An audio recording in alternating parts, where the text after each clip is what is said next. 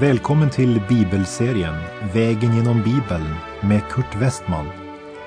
Vi håller nu på med Apostlagärningarna. Slå gärna upp din bibel och följ med. Programmet är producerat av Norea Radio.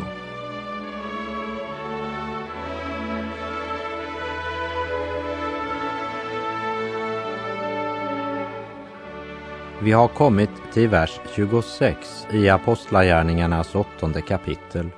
Men innan vi vandrar vidare i kapitel 8 vill jag bara nämna att i kapitlen 8, 9 och 10 blir tre anmärkningsvärda omvändelser omtalade. I kapitel 8 berättas om den etiopiske hovmannens omvändelse. I kapitel 9 får vi höra om Paulus omvändelse och i kapitel 10 om Cornelius omvändelse. Kapitel 8 från och med vers 26 talar om Filippus möte med hovmannen. Men för att Filippus ska komma i samtal med den etiopiske hovmannen så är det tre saker som måste ske först. För det första, den helige ande hade genom den förföljelsen som uppstod i Jerusalem först fört Filippus till Samarien och sedan till den öde vägen till Gaza och så slutligen fram till den etiopiske hovmannen. Och det är viktigt att vara klar över att det hela tiden handlar om Andens ledning av Filippus. Både genom förföljelsen som skedde och genom den direkta uppenbarelsen. Och denna konkreta Andens ledning var helt nödvändig i det evangeliska arbetet. Jag befarar att mycket av det som görs i Guds rike idag sker utan den helige Andes ledning. Låt mig få säga följande. Vi ska först tala med Herren innan vi går för att tala med en medmänniska om Herren. Och vi måste också vara villiga att gå dit Anden vill föra oss. Det andra, det är Guds ord som verkar och bär frukt. Så bygger tron på förkunnelsen och förkunnelsen på Kristi ord, säger Romarbrevet 10.17. Det är ju den helige Ande som uppenbarar vad Guds ord vill säga oss. Och det tredje, det är den på nytt födda människan som ska sprida Guds ord i sin hembygd och till jordens yttersta gräns. Och kapitel 8 handlar om att det är väckelse i Samarias huvudstad. Och när apostlarna i Jerusalem fick höra att Samarien hade tagit emot Guds ord sände de dit Petrus och Johannes som kommer till Filippus och genom att apostlarna lade händerna på dem som kommit till tro så mottog också de troende i Samarien Guds helige ande. Därefter så återvänder apostlarna till Jerusalem medan Filippus fortsätter sin gärning i Samarien som ligger norr om Jerusalem. Filippus får plötsligt order av Gud att vandra söderut på vägen som går ned från Jerusalem till Gaza. Han kallas alltså till uppbrott från ett rikt väckelsearbete där många kommer till tro. Och den nya orden är att han ska bege sig förbi Jerusalem och vidare söderut på vägen som går ned från Jerusalem och till Gaza. En öde väg. Han ska lämna de stora skarorna och gå till en öde väg. Filippus var en man som också i människomängden tydligen hade ro och stillhet nog att lyssna till Herrens röst och han var redo att handla på hans order. Mänskligt sett så svek han en rik tjänst och lämnade Samarien fast det var så stort behov för honom där. Men eh, Filippus var inte styrd av behov eller av framgång i arbetet, utan av Guds helige ande.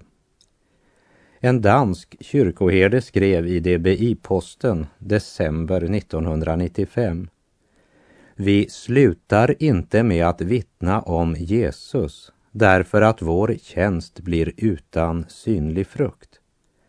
När tjänsten inte bär frukt måste vi naturligtvis ransaka oss själva och våra arbetsformer samtidigt som vi ber om väckelse. Men vår frimodighet bygger inte på succé utan på Guds kallelse till oss att vittna. Den eh, öde vägen mellan Jerusalem och Gaza verkar mänskligt sett helt meningslös. Varför ska en man med sådan utrustning som Filippus kasta bort tiden på en öde väg? Men Filippus vet att han kastar inte bort tiden. Tvärtom, han gör det Gud vill. Väckelsen hade börjat i Jerusalem och genom förföljelsen hade den spridit sig till hela Judeen och även till Samarien.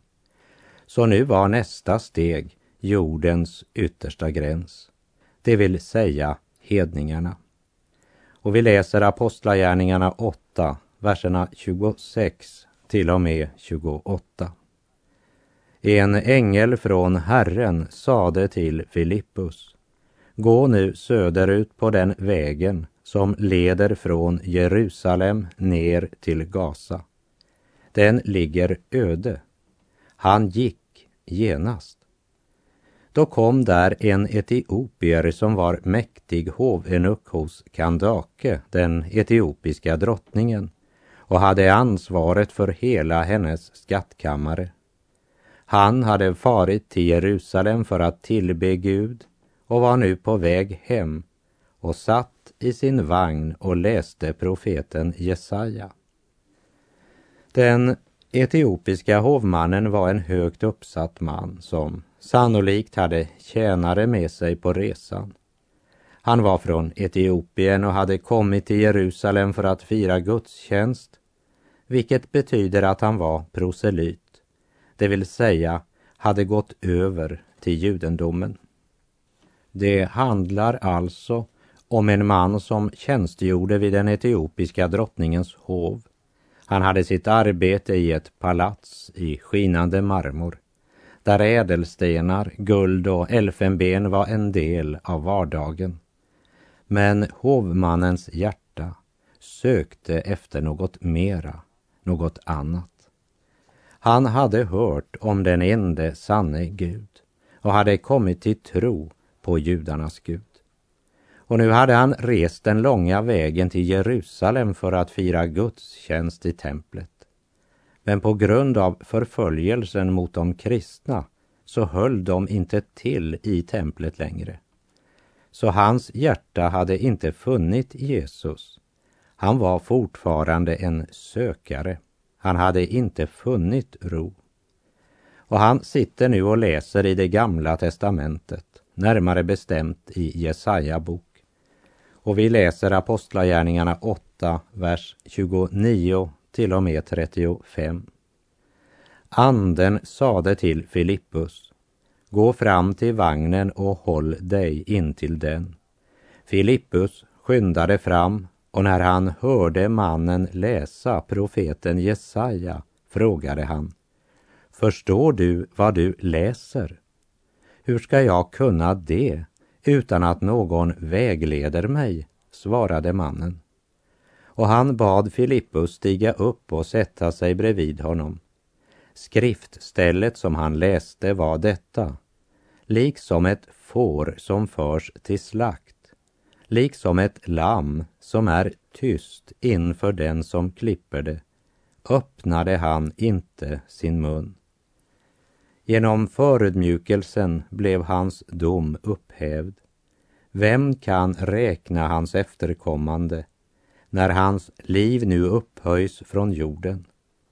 Hovmannen frågade Filippus, säg mig, vem talar profeten om, om sig själv eller någon annan?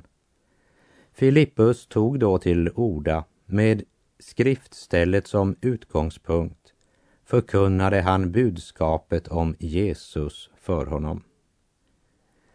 Filippus talade Guds ord till honom. Och det är inget annat som kan föra människan till frälsning. Romarbrevet 10.17 säger Så bygger tron på förkunnelsen och förkunnelsen på Kristi ord. Och med utgångspunkt i Bibelns ord så vittnar Filippus om Jesus, sin Herre och Frälsare. Det kan hända att hovmannen hade fått köpt denna bibel när han besökte Jerusalem. Och han sitter helt öppet och ogenerat och läser den heliga skrift. En hungrande själ som sökte efter Gud. Och den som verkligen av hjärtat söker honom ska också finna honom. Jesus själv säger ju i Matteus kapitel 7 att den som söker han finner och för den som bultar ska dörren öppnas. Och denne etiopiske hovman, han söker i skriften. Och jag får lust att fråga dig, vad läser du på dina resor? Vi läser Apostlagärningarna 8, vers 36 och 38. När det färdades vägen fram kom det till ett ställe med vatten och hovmannen sade Här finns vatten. Är det något som hindrar att jag blir döpt? Han lät stanna vagnen och båda två, Filippus och hovmannen, steg ner i vattnet och Filippus döpte honom. Jag undrar vad den etiopiske hovmannens kusk och tjänare tänkte då de såg deras herre bli döpt av denna främmande och enkelt klädda lärjunge. Vad var det för en bok han hade läst? I alla fall kunde de märka att deras herre som så länge sökt nu hade funnit frid. För när de nu reste vidare var han full av glädje. Vers 39. När de hade stigit upp ur vattnet ryckte Herrens ande bort Filippus och hovmannen såg honom inte mer. Han fortsatte sin resa fylld av glädje. En stackars själ som länge sökt hade nu funnit. Eller rättare sagt, Gud hade funnit honom genom ordets budskap förklarat av evangelisten Filippus, som av Guds ande hade blivit beordrad till denna öde väg, trots att han stod mitt i ett framgångsrikt väckelsearbete. Sådan omsorg har Gud om en enskild människa som behöver Gud. Därmed var Filippus uppgift färdig på den öde vägen och han blev kallad att vandra vidare vers 40. Men Filippus, visade det sig, hade kommit till Ashdod. Sedan gick han från stad till stad och förkunnade budskapet tills han kom till Caesarea. Och Filippus bosätter sig i Caesarea där Paulus besöker honom när han är på återvägen från sin tredje missionsresa som vi ska se när vi kommer till kapitel 21 i Apostlagärningarna. Här vill jag bara nämna att denne Filippus som vi läst om här i Apostlagärningarna inte är aposteln Filippus, han som kom från Betsaida. Men denne Filippus är en av de sju män som apostlarna utvalde att sköta den dagliga utdelningen i församlingen i Jerusalem. Men som vi minns från den första versen i kapitel 8 så började en svår förföljelse dagen efter att Stefanus blivit stenad och alla utom apostlarna skingrades över hela Judeen och Samarien och diakonen Filippus var en av dem som kom till Samarien, där han alltså blev redskap till en stor väckelse. Och efter mötet med den etiopiske hovmannen kom han först till Astod och därifrån gick han från stad till stad och förkunnade budskapet tills han kom till Caesarea. Där blev han gift och fick fyra döttrar som alla talade profetiskt. Men eh, det ska vi se närmare på när vi kommer till kapitel 21.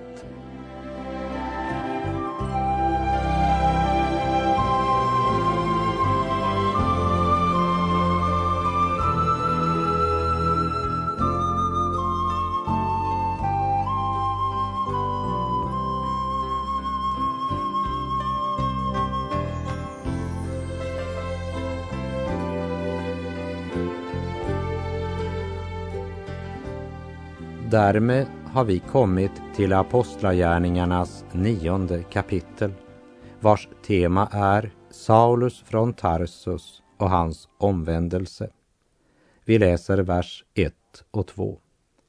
Saul, som ännu rasade av mordlust mot Herrens lärjungar, gick till översteprästen och bad att få med sig brev till synagogorna i Damaskus om han fann några som hörde till vägen, män eller kvinnor, skulle han få fängsla dem och föra dem till Jerusalem.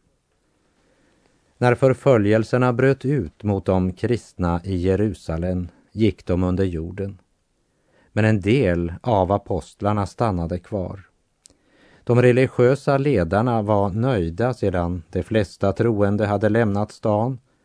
Men så var inte fallet med Saulus från Tarsus. Han kunde inte slå sig till ro, men måste aktivt förfölja. Därför gick han till översteprästen och sa att det finns en grupp kristna som gett sig iväg till Damaskus och jag vill resa dit för att stoppa dessa fanatiker. Gamaliels råd om att bara låta tiden gå verkar inte vara rätta lösningen. Ge mig fullmakt så ska jag stoppa den här sekten.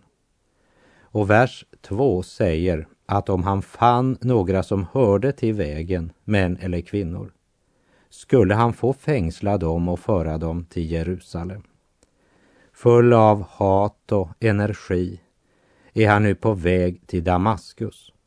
Med handen känner han efter för att liksom försäkra sig att han har dokumentet med sig nu när han närmar sig målet för resan.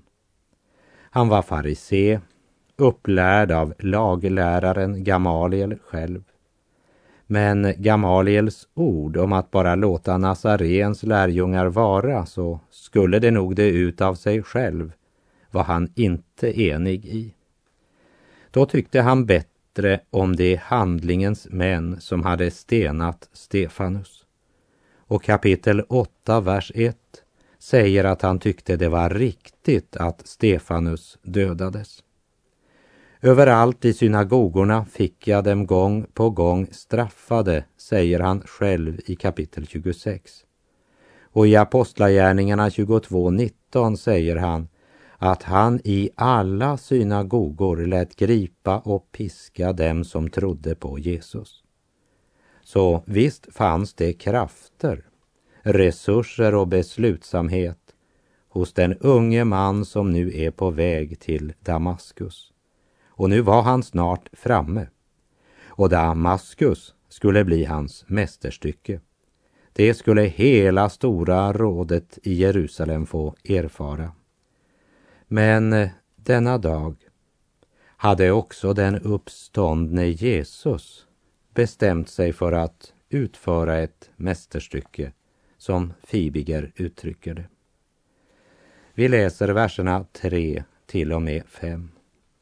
Men när han på sin resa närmade sig Damaskus omgavs han plötsligt av ett bländande ljussken från himlen. Han föll till marken och hörde en röst som sade till honom Saul, Saul, varför förföljer du mig? Han frågade, Vem är du, Herre. Jag är Jesus, den som du förföljer. Trots att Saulus var en mycket lärd man som genomgått många högskolor och mycket väl kände till den judiska religionen så kände han inte Jesus Kristus. När Saulus i rasande tempo förföljde de kristna satte Gud radikalt en käpp i hjulet och stoppar upp denne stressade man så han blir tvungen att tänka. Och lägg märke till att Saulus inte bara frågar Vem är du? Men han frågar Vem är du, Herre? Och då ger Jesus honom en order. Du kallar mig Herre.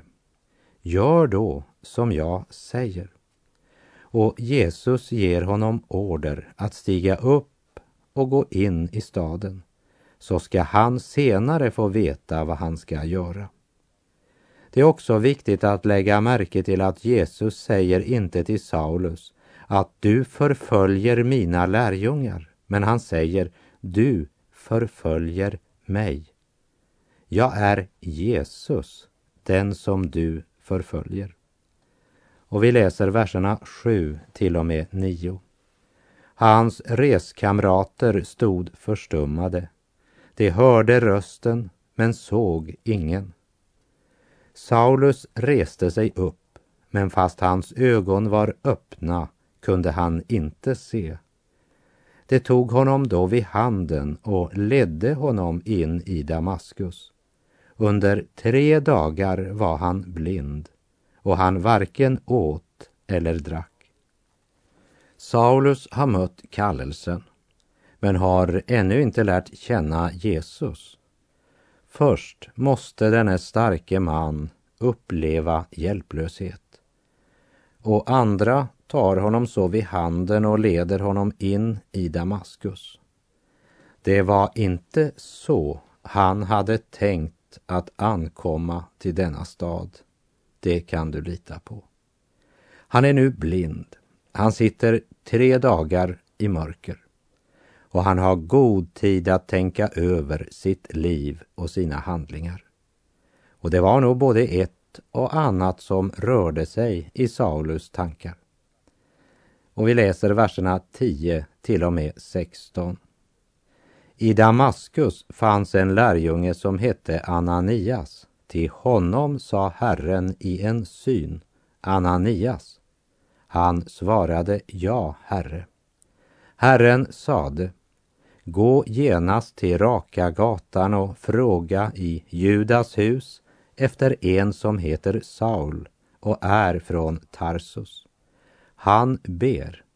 Och i en syn har han sett en man som heter Ananias komma in och lägga sina händer på honom för att han ska se igen. Herre, svarade Ananias, jag har hört från många håll om den mannen och om allt ont han har gjort dina heliga i Jerusalem. Och nu är han här med fullmakt från översteprästerna att gripa alla som åkallar ditt namn. Men Herren sa till honom, gå, honom har jag utvalt till mitt redskap. Han ska föra ut mitt namn till hedningar och kungar och Israels folk och jag ska låta honom veta hur mycket han måste lida för mitt namns skull. Gud angav två skäl till att han kallade Saulus. För det första, han skulle föra ut Jesu namn. Han blir inte kallad vittne som de andra apostlarna och det var tre speciella grupper som han skulle förkunna budskapet för. Hedningar, kungar och Israels barn. Hedningar är nämnt först och det är den prioritering Saulus eller Paulus ska ha. Därför har han kallats hedningarnas apostel. För det andra, han skulle få lida mycket för Jesu namns skull. Och vi läser vers 17 till och med 19. Ananias gav sig iväg och gick till Judas hus.